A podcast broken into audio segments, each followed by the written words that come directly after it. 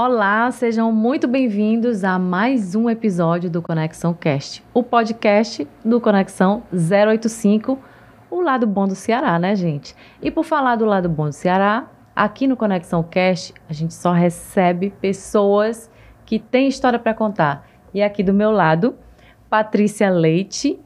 Ô, meu povo, coisa Olha boa tá aqui, ela. viu? Maravilhosa. Ela que teve uma passagem pelo BBB 18, né, Patrícia? 18. Uma passagem e detalhe, icônica, e ela tem muita coisa para falar e assuntos também que fazem a diferença, né? Que pode também levar uma inspiração para as pessoas, porque ela passou pelo cancelamento, ela deu a volta por cima e é sobre isso e muito mais que a gente vai falar hoje, É né, verdade, Paty? vai ser bem interessante. Eu agradecer logo o convite. Você sabe que eu sou apaixonada por você, você é uma pessoa Ah, maravilhosa, sempre recebeu muito bem. E tá com, com Conexão 085 hoje aqui, pra mim, é uma honra. Obrigada. Eu que agradeço a sua participação e ter aceitado o nosso convite, viu? Só chamar que eu vou. Desde já, desde já vamos eternizar aí a nossa conexão, né? Vamos sim. E me conta, Patrícia, assim, eu sei que eu sei bem da sua história, né? Inclusive eu conheci você depois do BBB, Foi. então eu tive a oportunidade de ter duas impressões: a Patrícia dentro do BBB e pós BBB, que é totalmente diferente. É maravilhosa e assim uma pessoa de um coração incrível, além de muito espirituosa. E você passou por essa questão do cancelamento que ainda é um, muito atual, né? Essa coisa do cancelamento, eu acho que ainda está é, maior. Como é que você é, passou por isso? Como é que você encarou esse, esse grande problema, né? Esse grande desafio É. que gera dor. Muita. E aí, como é que foi isso para você? Olha, é um trauma. Eu costumo dizer que eu não passei pelo cancelamento, eu sobrevivi ao cancelamento. Porque praticamente foi o primeiro cancelamento, assim, é, de reality no Brasil, foi o meu.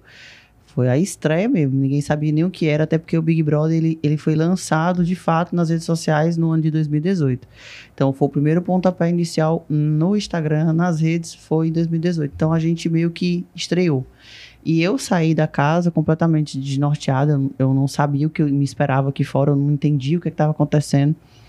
Mas tudo tem propósito. A gente costuma achar que as coisas acontecem aleatoriamente, mas não é. É lá na frente você vai entender porque que aquilo aconteceu com você. Eu era uma pessoa que antes de entrar na casa, eu, eu não tinha assim prioridades, né? Como, como vou explicar isso? Eu era uma pessoa que eu não priorizava estar com a minha família, eu não priorizava momentos que realmente mereciam aquele destaque na minha vida. E depois que eu saí da casa, que eu me vi é, apoiada somente por alguns amigos que contavam-se nas mãos, só uma, é, e a minha família ali aguentando o tranco inteiro, foi que eu realmente caí na real e falei, caramba, o que é que tem valor pra mim? Quem é que realmente está do meu lado? Quem é que nunca teve e também não- nunca vai estar? E é literalmente na dor que a gente cresce, né? Então Sim. você encontrou nisso um, um refúgio na sua família, nesses poucos amigos. Porque é bem Foi. assim, né? É, não, É quando eu fui entrar assim. no BBB, gente, a minha casa teve uma festa que não coube no apartamento. Era todo mundo querendo aparecer na câmera, aquela coisa.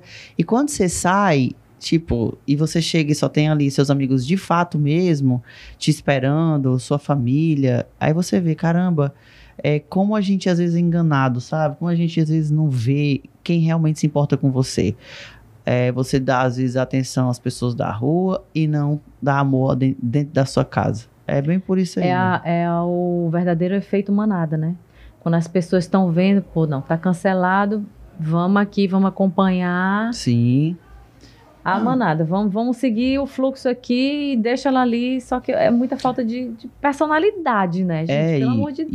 e- e falando sobre o efeito manada, uma coisa que me doeu muito foi os meus amigos de dentro da casa, meus aliados no jogo, pessoas que conviveram comigo e sabiam que eu não era aquilo que as pessoas estavam falando aqui fora. Quando saíram, que viram que eu era cancelado, me cancelaram também. Pessoas que, quando estavam comigo nos lugares, escondiam o telefone para não fazer story comigo, para não queimar o filme. Então aquilo me doía profundamente. Aquilo era como se estivesse me matando. Eu acho que até hoje, Lídia, eu tenho assim meio que. é, não é um, um trauma, é um receio, sabe? Hum. Eu fico assim meio travada para me entregar a novas amizades, a algumas circunstâncias, relacionamentos. Eu fico meio com medo até que ponto aquilo é de verdade, até que ponto aquela pessoa hoje, é, pessoas que viraram as costas para mim, que hoje me chamam de irmã, de amiga, de não sei o quê, mas eu por ser de escorpião, acho que meu é do signo mesmo. A gente é meio pé atrás, sabe? E eu fico sempre, será que isso é verdade? Será que é genuíno? Será que não é? É ruim? É. Porque você perde aquela pureza que eu tinha de achar que todo mundo era bom. Uhum. E ruim é, ao mesmo, é bom e ruim, porque hoje eu vejo essa questão de, de, de, de filtrar mais as pessoas que chegam perto de mim. E é ruim porque você acaba, às vezes, tirando a oportunidade de alguém que é legal ficar perto de você, achando que aquela pessoa tá ali por interesse, porque isso, A ou B, eu sei. Não sei se tu entendeu. Claro, com certeza. Mas você chegou a fazer algum processo de terapia? Buscou ajuda? Porque realmente foi uma Fiz. coisa assim que mobilizou o Brasil, né? É, quando eu pensei em suicídio, né, que é a minha irmã que me impediu o meu suicídio, que foi uma coisa que eu falei apenas ano passado, depois de vários é, anos que passaram disso, eu resolvi abrir essa parte que eu não, não abria antes, que foi numa entrevista para Márcia Goldsmith. Eu falei, Márcia, eu vou falar sobre isso porque eu acho importante. As pessoas hoje estão cancelando as outras na internet e tinha acontecido o falecimento do filho da Valkyria. E eu fui e falei, olha, gente, por pouco eu não cometi suicídio. Então, eu poderia ser uma pessoa que, que não estaria mais aqui. Quantas Nossa. coisas maravilhosas eu teria perdido, quantas, quantos sorrisos que eu já arranquei de pessoas nas redes sociais, quantas pessoas que eu já ajudei. Enfim, é, minha vida poderia ter sido ceifada ali. E eu, por Deus, foi Deus mesmo que foi lá e disse: não, aqui não toca porque aqui é meu, aqui eu tenho um trabalho, aqui acontece tudo do jeito que eu quero. Que E foi um que resgate. você se agarrou na sua fé, né? Foi Que em bom Deus. que você teve essa fortaleza. Total. Foi em Deus, a minha família e a minha força, que eu sou muito fênix. Eu saía assim sempre. Amiga, eu terminava um relacionamento, as minhas amigas ficavam, caramba, não sei o que, que isso, aquilo, outro. E com dois dias eu. Bora foi viver. exatamente o que aconteceu com o filho da Valkyria, né? Sim, O menino sim. foi cancelado por uma brincadeira e acabou Tirando a própria vida. tirando a própria vida. E quando isso aconteceu, eu falei, caramba, poderia ser eu. Porque eu vivi isso, eu pensei no suicídio. Por que, que eu resolvi falar sobre isso? Para virar de exemplo. Não Ajudar as pessoas, não né? só para quem é, é cancelado, mas para quem tá aí nas redes sociais. Tipo, com uma palavra você fere uma pessoa, às vezes é só o empurrão que faltava do precipício. Sabe lá qual foi a última palavra que aquele jovem escutou para cometer esse ato? Se foi você que tá assistindo que deu. Então você faz parte disso. Com certeza. Não pense que vocês não fazem parte disso. Tem muito cuidado com o que você fala. Ah, mas quem tá na vida pública tá exposto. Tudo bem, a gente é exposto. Mas quem foi que disse, por a gente ser exposto, que vocês têm o direito de vir como agora? Eu recebi agora não, ano passado que o tempo tá voando. Mas eu recebi uma agressão, me chamaram de um palavrão no meu Instagram e eu processei. Então, não é terra sem lei. Não é. E teve resultado. é a gente está judicialmente, vai ter a primeira audiência agora, dia É 5 isso de aí. maio, e eu vou até o fim. Tá certo. Essa questão das redes sociais é, é uma coisa muito séria, né? Porque as pessoas acham que é terra sem lei e, e acaba, assim, gerando um, um dano terrível na vida das pessoas, né? Xingando, com, com amargura, destilando ódio. E aí? É. Fica por isso mesmo. Eu, Não eu tive- pode ficar por isso mesmo. Eu tive que fazer terapia, eu fiz terapia bastante tempo. Eu fiz terapia porque eu não conseguia, tipo, eu passei tempos, Lid. É, eu tinha pesadelos de pessoas Imagino. batendo em mim na rua. Eu tinha Imagino. pesadelo. Eu tinha, eu acordava gritando, minha família vinha na cama, eu tinha crises de ansiedade. Meu corpo teve uma época que ficou todo patacado, vermelho. As pernas, eu, eu perdi trabalhos, eu perdi contratos, eu não sabia o que eu tinha. E era tudo emocional tudo de crises, de ansiedade. Eu era uma pessoa que eu tive depressão quando meu pai morreu, mas essa minha depressão era muito superada, Uhum. né? Graças a Deus eu consegui superar. Eu era uma pessoa que não dormia à base de remédios. E eu não- voltou tudo nessa fase difícil da sua vida. Voltou. Voltou sim. E muito mais forte. Muito mais forte. Eu cheguei a um ponto mesmo assim que é, eu tive alguns anjos da guarda que me protegeram bastante, Hum. que me ajudaram. Mas eu cheguei a um ponto que eu tomava remédio para dormir, eu tomava estimulante para acordar, eu tomava remédio para abrir o apetite, eu tomava remédio para parar de comer, eu tomava remédio para ir no banheiro, eu tomava remédio para ansiedade. Uma busca incessante sem saber para onde ir, né? Pra onde ir? Então, aquela que- cobrança do corpo também, sabe? Eu saí do programa acima do peso e a saúde estava muito complicada e fiz aquela questão do emagrecimento, acabei fazendo as minhas plásticas, mas era uma cobrança. Hoje eu não tenho mais isso. Hoje eu, eu liguei o botãozinho lá. Se libertou. Me libertei, mas eu vivi uma pressão quando eu era musa, assim, hoje eu não tô desfilando esse ano na União da Ilha, porque meu propósito agora é engravidar e tudo. Mas quando eu Ah. passei os dois Quero meses, saber. a gente vai chegar aí. Ah, Quando eu passei os dois anos de preparação pro carnaval, amiga, você não tem noção de, de, de remédio para Eu cheguei ao ponto de ir pro hospital, de não, não comer, de. Enfim. É uma escravidão. É, uma escravidão. né? As pessoas não sabem. É pressão de todo lado. As pessoas não sabem dos Eita! bastidores. E Patrícia, e a Patrícia hoje? Depois de tudo isso, assim, como é que é você hoje? Como é que você encara a sua vida hoje? Porque, claro, você reverteu todo o processo, né? E você se expõe com muita naturalidade, assim, é, de uma forma muito genuína, e você não tá nem aí para o que as pessoas falam. É de vez em quando chega um lá, fala alguma coisa, você vai lá e responde à altura. Então, assim, é perceptível que você se sente muito à vontade e muito tranquila com relação a isso. Então, me fala desse processo de hoje, como é que tá a sua vida hoje? Eu fui entender uma coisa que minha, minha mãe falava a vida toda, sabe? Ela falava, minha filha, a gente não vive sem o mundo todo, mas sem metade a gente vive. E isso entrou de uma forma que eu comecei a enxergar. Sabe as palavras. É, mãe é, mamãe é tudo. Aí você começa a imaginar, caramba, é, eu tô focando tanto em quem me odeia, mas eu não tô focando em quem me ama. Eu tenho uma galera que gosta de mim. E aquilo até machucava as minhas sãs. As minhas sãs falavam, nossa, a gente aqui comentando, te amo, linda, não sei o quê. Aí chega um hater e fala, feia, você vai lá e responde. No lugar de você responder pra gente que tá te dando amor, você responde pra quem te ataca. Falei, caramba, é mesmo. E eu ia E lá é e, isso que ele bloqueava. quer, né? Sim, chamar atenção. Aí eu ia lá e bloqueava a pessoa, a pessoa fazia outro fake, vinha de novo, eu bloqueava de novo e ficava aquela guerra, né? Falei, sabe uma coisa? Eu não vou, eu não vou guerrear contra o inimigo que eu tô dando o poder dele me atacar. Eu vou tirar o poder dele, como é, não me importando. Quer chamar do que feia? Deixando Chama ele de te feia. dar audiência. Vai lá nos stories, assiste meus stories, procura alguma falha, alguma coisa pra ir lá falar, comentar mal. E não- tá tudo certo. Eu sei que eu não vou agradar todo mundo nunca, né? Mas eu tenho um pessoal que eu agrado, eu tenho uma galera que gosta, que curte meu trabalho, que tá do meu lado. E isso é que importa, eu tô focando nesse pessoal.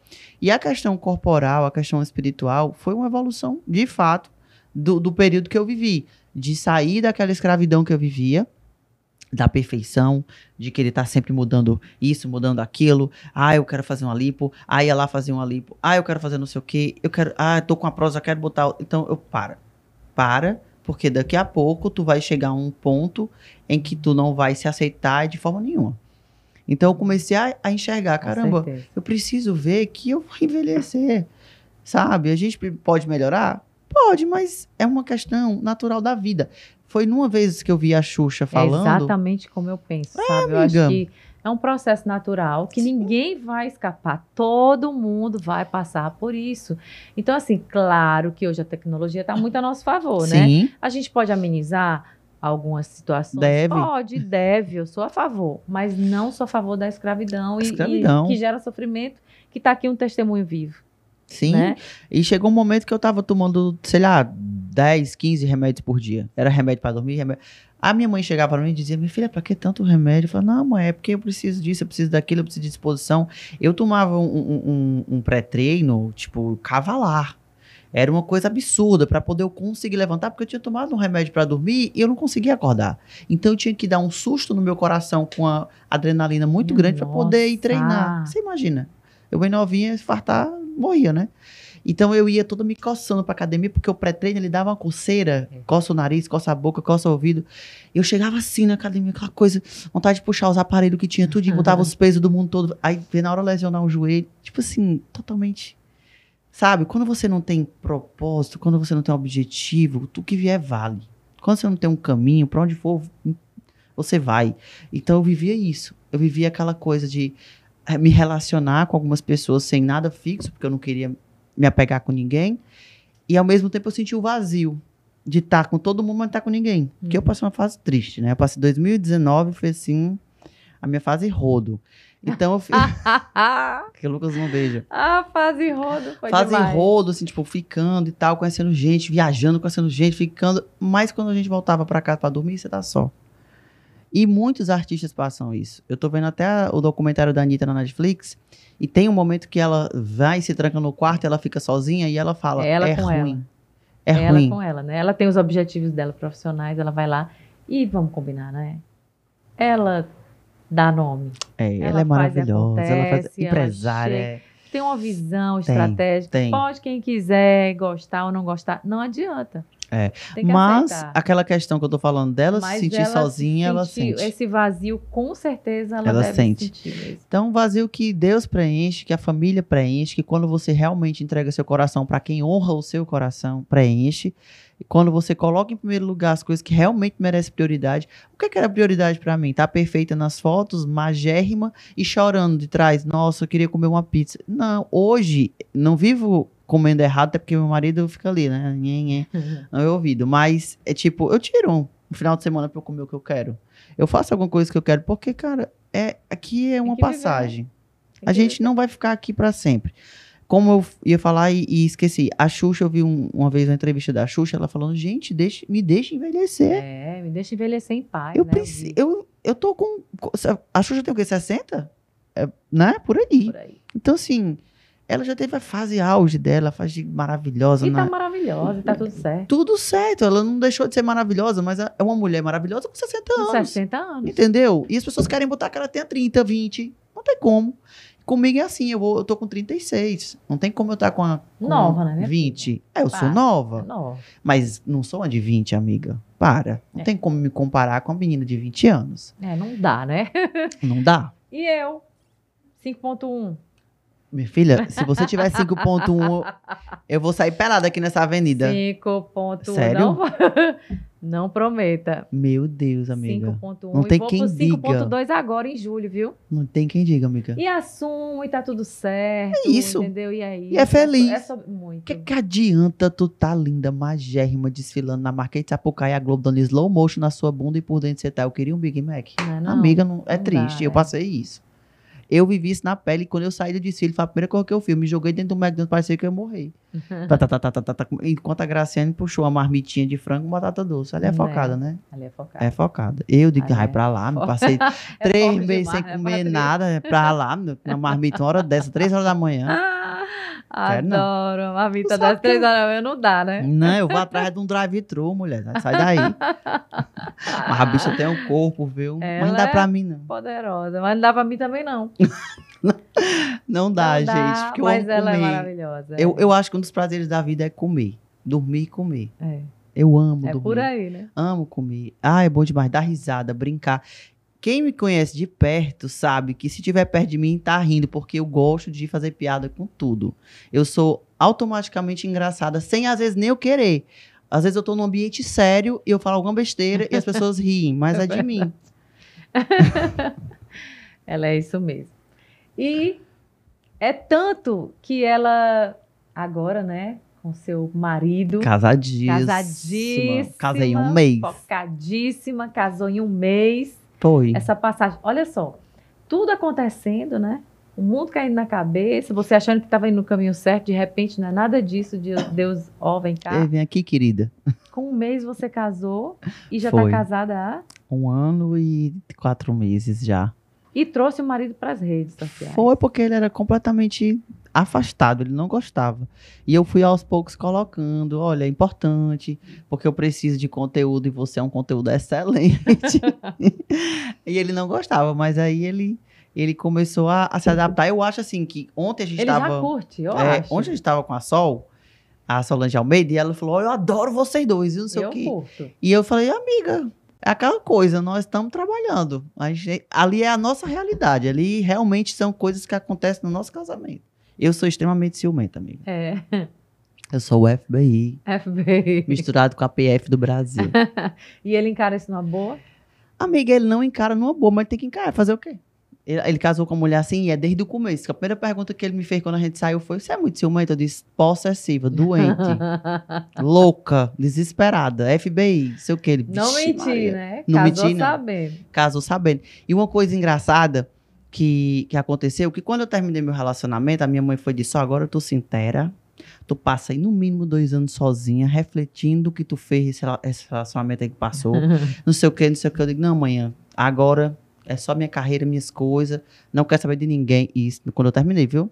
Não quero saber de ninguém. Agora eu vou focar em mim, não sei o quê. Aí com 15 dias, que a gente decidiu que ia casar com 20 dias de namoro, né? Já pensou? Então, a gente teve 10 dias Uma organizar o casamento. alucinante, Não, né? aí loucura, né?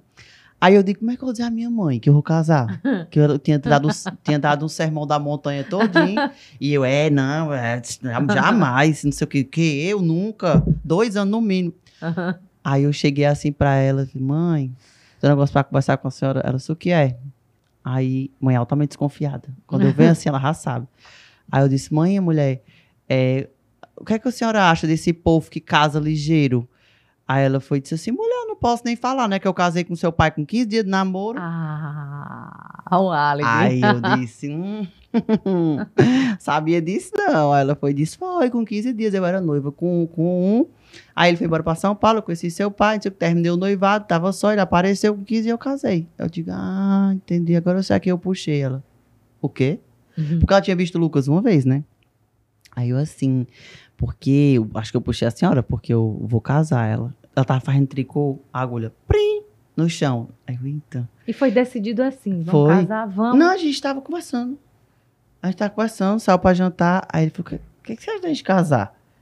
Aí eu disse assim: eu acho massa. Vamos? Sério? Sério. Então pronto, vamos começar a organizar, botar os papéis, porque é 15 dias, né? E tudo, bora. Aí tudo corroborou pra poder o casamento sair, porque nós tava na pandemia, né, gata?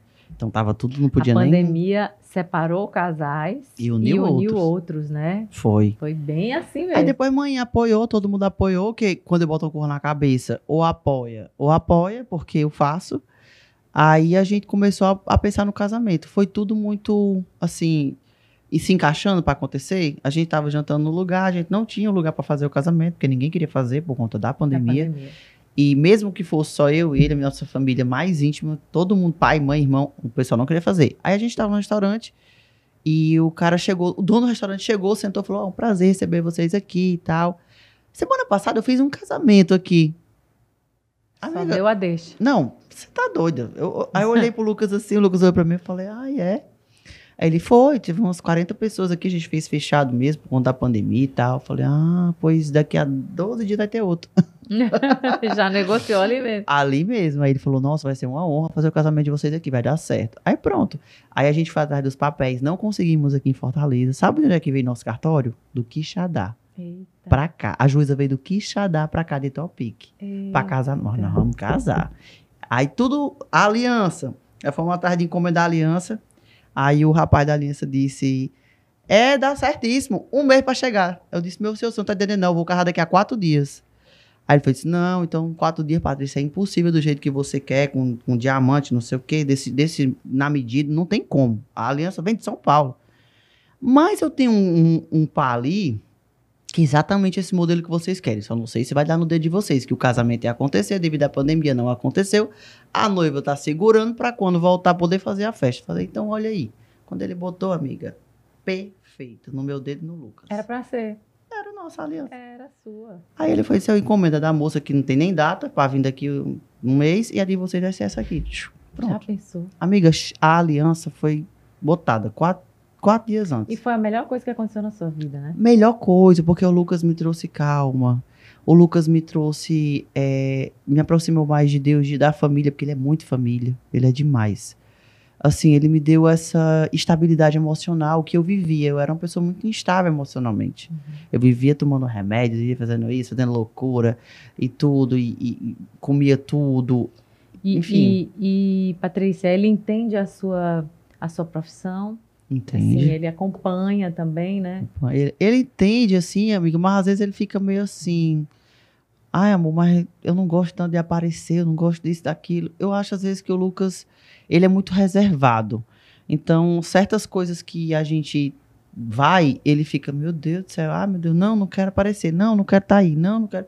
E eu falo pra ele que é importante ter pra carreira dele também, não só pra minha, né? Porque hoje em dia, todos os médicos, todo mundo tá fazendo uma mídia social. E pra ele é importante. E ele tá colocando aos poucos isso na cabeça. Mas ele é uma pessoa que não gosta de aparecer. Ele aparece com arma na cabeça. Quem ou bota vai sou ou eu. vai, né? Ou vai ou vai. Ou vai ou vai. E os novos projetos, me conta. Amiga, eu tô. Escrevi, escrevi meu livro na pandemia, que eu tô devendo para lançar, porque eu queria lançar junto com a, a, a, editora que ia lançar na Bienal de São Paulo, fazer um stand lá comigo. E por enquanto a gente não tá podendo fazer ainda. É, minha peça no teatro, que a gente. Eu tô escrevendo meu monólogo, né? Eu já tava com as mulheres tipo, e devido à pandemia a gente parou. E vem muitos projetos nisso, mas eu, esse ano todo mundo, ai, Patrícia, não vai desfilar na União da Ilha, você é musa. Continuo sendo musa da escola, mas meu, meu propósito realmente é a gravidez. Engravidar. E né? quando você está nesse propósito, é diferente, diverge de você se preparar para um carnaval. Total. De alimentação. Você sabe que para engravidar, alimentação conta, tem alimentação propícia para você engravidar tem as horas de sono, tem o tipo de atividade é física. Tipo de, é outro tipo de vida, não, não, não é tem outra preparação. É outra preparação, é. exatamente. É. A preparação para o carnaval é um treino mais pesado, é uma dieta baixa caloria, é muita proteína, muita proteína, muita proteína. E, tipo, foco assim absoluto. Você não pode desfocar, porque senão você vai estar na Sapucaí com um corpo que não vai agradar nem a você, nem quem tá vendo. E eu mudei totalmente o, o, foco esse ano, mas a minha vida pessoal, em casa, e a nossa clínica, a gente tem uma clínica que está crescendo muito, que é a clínica, o Instituto Inveritate, que é o nosso instituto lá, a gente já tem outros médicos que estão atendendo ah, lá é? dentro, tem. E a gente está cada vez mais crescendo, e eu trabalho junto com o Lucas lá na clínica como administradora, minha formação é administradora, né? uhum. né? E eu ajudo ele muito lá, e os meus trabalhos também, que é muita coisa, né? Muitas marcas, muitos contratos. E assim vai. Estou como repórter também, não posso esquecer. Eu estou contratada da Vezes Mares, daqui. Para falar sobre. A rede BBB. Então eu vou nas ruas, é, descubro a, a, opinião da galera, falo sobre o paredão. Eu acompanho você. É, e fora os conteúdos, né? Hoje eu estou em quatro redes.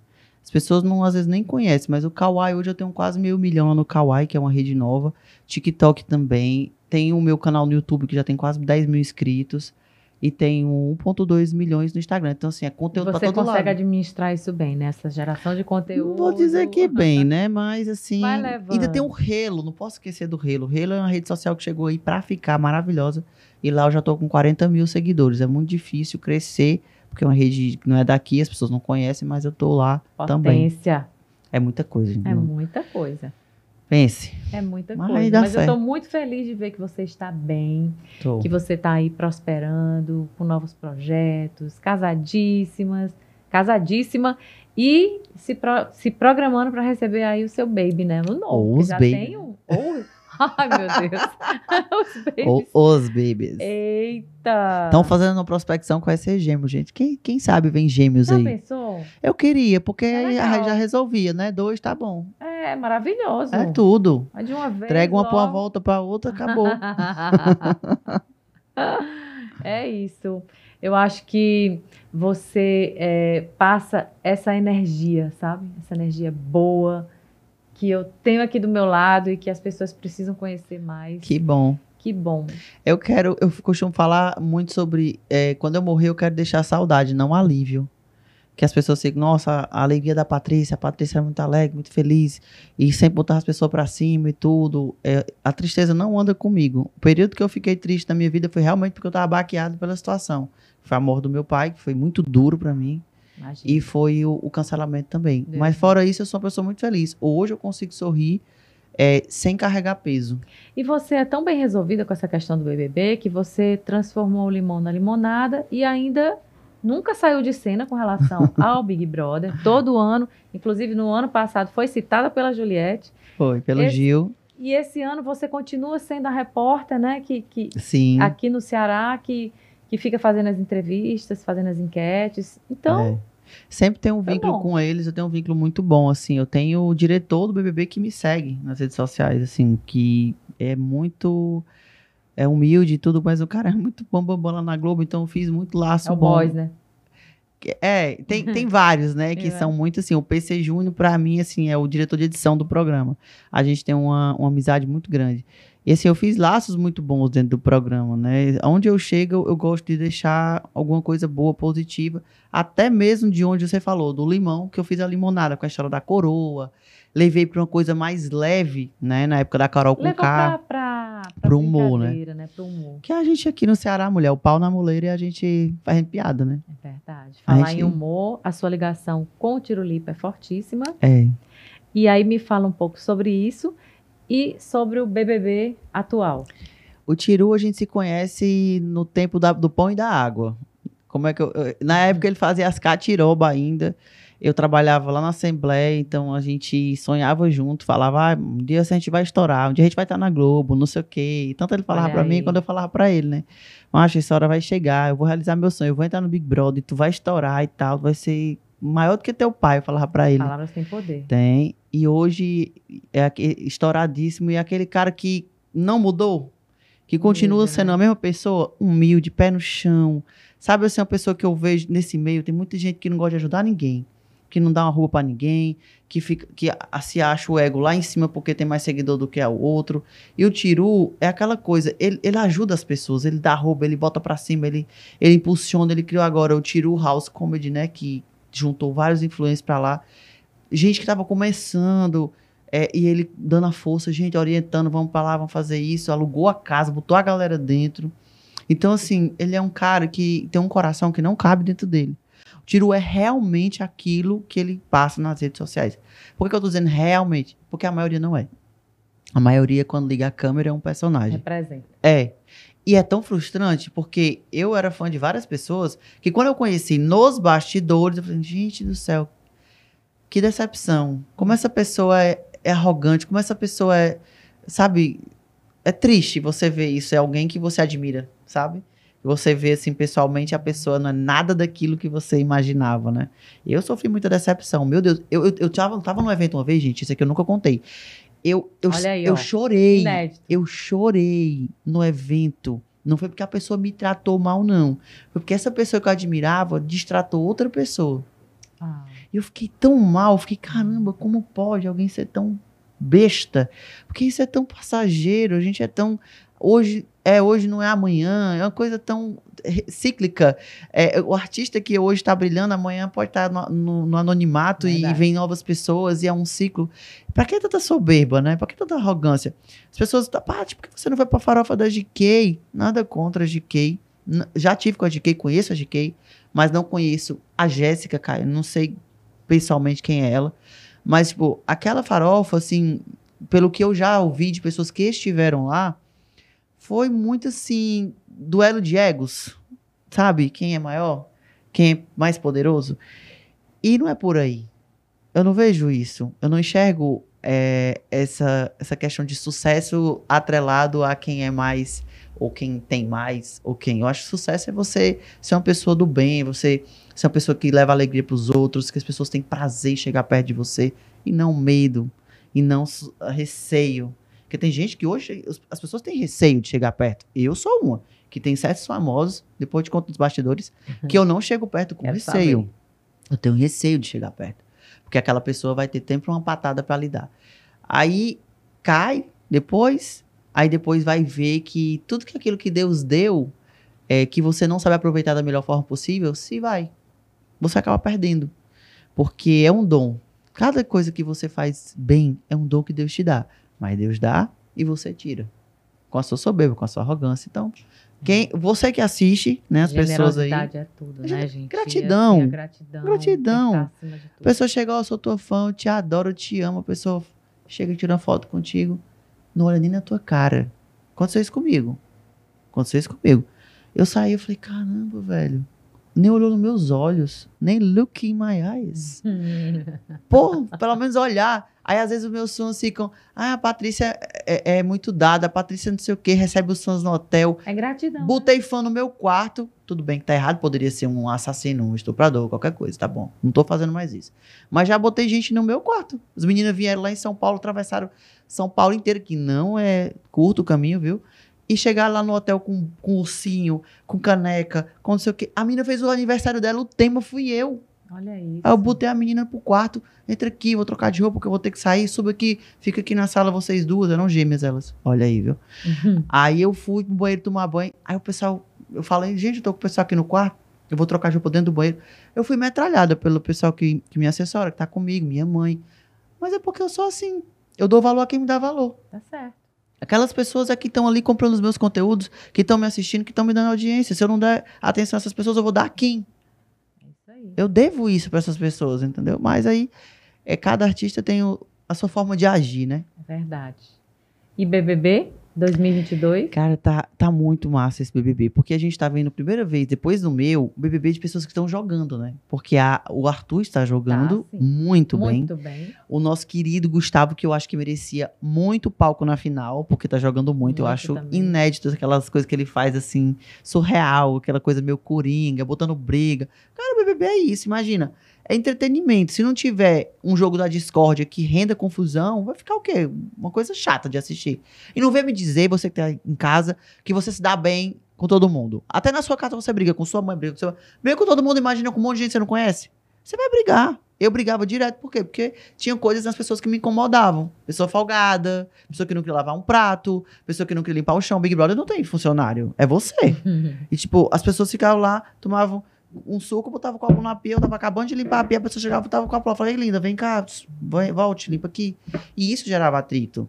Mas o jogo é pra gerar atrito, não é pra ficar, ah, tá, que legal. Igual como a E Brava Nel queria fazer, né? combinar, né? É vida real, né? É É uma isso. representação da vida real. Bota Não nós tudinho tem- numa casa aí, tu que tá em casa assistindo, com um monte de gente folgada, um monte de gente que quer puxar o teu tapete porque só vai ganhar um. O prêmio não é dividido, é com um. Minha filha, você faz tudo. Você quer ganhar o dinheiro. E eu que entrei, deixei o meu emprego, que eu era funcionária pública, jogando tudo pra cima com o filho pra criar, eu queria o dinheiro. Eu precisava ganhar o dinheiro, não tinha outra saída pra mim, não. Era o único objetivo, foco. Era jogo, jogo, jogo. Eu passei uma época, assim, uns duas semanas assim, que eu falava, gente, eu preciso ganhar isso aqui. Eu ficava toda hora pensando, gente, eu a preciso ganhar. pessoa fica toda desnorteada e sai mais ainda, né? Sai, quando você sai e vê que o, seu, o meu maior sonho virou meu pesadelo. Foi um inferno. Olha, eu tive certeza que o cão era padeiro, viu? Porque eu comi o pão que o diabo amassou. Adorei. Ô, Patrícia, que bom te ter aqui no nosso Conexão Cast. Já passou. Já acabou. Vala. Ah, mas é só um episódio, vão vir mais. Com certeza absoluta, viu? Rendeu. Obrigada demais. Eu tô muito feliz de estar aqui com você. Você é maravilhoso. Você é uma pessoa de luz. Desde a hora que, que eu encontrei com você, eu disse essa menina. é Eu falo menina porque a gente nunca perde essa essência. Você é igual a mim. Tem essa essência de juventude. Ela tem um coração muito grande. Ela é muito boa. Ela, ela enxergou, ela me enxergou além do que todo mundo vê. Isso é, Enxerguei, é difícil. Coisa boa, viu? Obrigada, Obrigada, obrigada, obrigada. demais. Conte sempre Tô na comigo. torcida por você, para que você consiga Quando eu ficar buchuda, tu vai ser a primeira pessoa a saber em favor, off. Por favor. E, gente, fica ligado aqui com a gente. Espero que vocês tenham gostado. E manda aqui nos comentários o que você quer saber, o qual tema você quer para o próximo episódio, tá bom? Tô trá, trá, trá.